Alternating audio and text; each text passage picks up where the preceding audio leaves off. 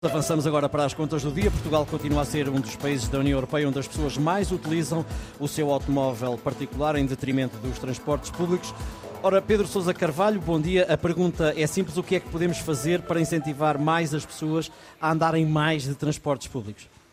Olá, Ricardo. Olá, bom dia. Bom, Bom dia. Uh, neste domínio não existem grandes segredos. Se, se, vocês conversarem com as pessoas que estão a passar aí no Marquês de Pombal, eu creio que todas dirão que a forma mais simples de levar as pessoas a andar em transportes públicos é naturalmente aumentar a acessibilidade. Uh, a acessibilidade, atenção, na dupla acessão da palavra. Acessibilidade, portanto, em termos de preços e acessibilidade em termos de disponibilidade de transportes públicos.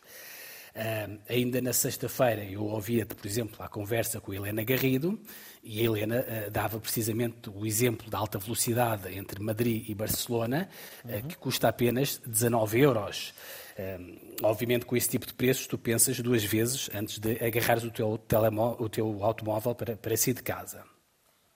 Bom, Infelizmente, como tu dizias, portanto, no início, os dados do Eurostat, portanto, o Eurostat e o Gabinete de Estatística da União Europeia mostram que Portugal é o segundo país na Europa que está mais atrasado em relação à utilização de transportes públicos. 91% das viagens eh, feitas em Portugal são viagens feitas com recursos automóveis particulares. Isto é um valor bastante acima da média europeia, Ricardo. A média europeia são 86%. Pior do que nós na Europa, só há um país, que é a Lituânia. Hum. Isto quer dizer que, obviamente, temos um longo caminho a percorrer neste domínio.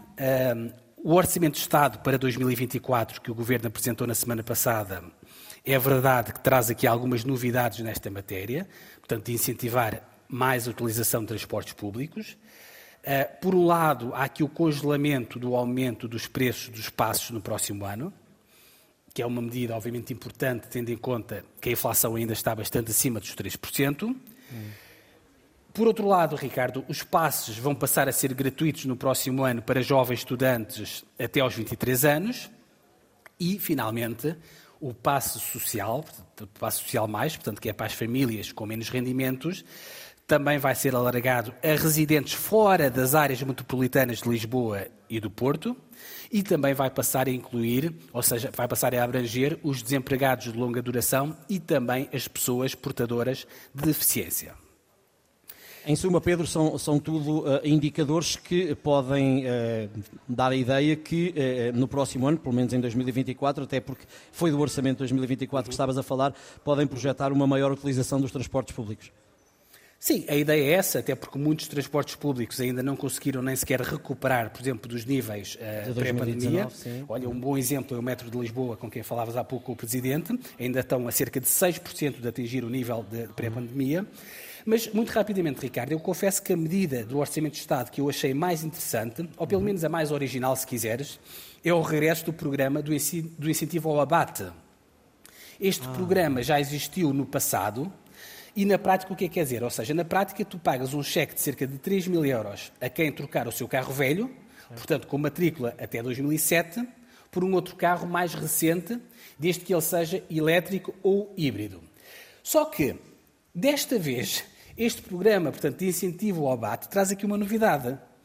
É que tu, em vez de usares o teu dinheiro, portanto, o dinheiro do cheque, do abate, para comprar um carro novo, podes optar por não comprar um carro novo e depositar esse dinheiro num cartão de mobilidade que te vai dar acesso a transportes públicos. Portanto, é uma boa ideia, aliás, já agora seu a seu dono, é uma ideia original que tinha sido sugerida pela Associação Ambientalista Zero uhum. e que na prática quer dizer que tu, portanto, estás a trocar o teu carro velho por vários anos de transportes públicos gratuitos.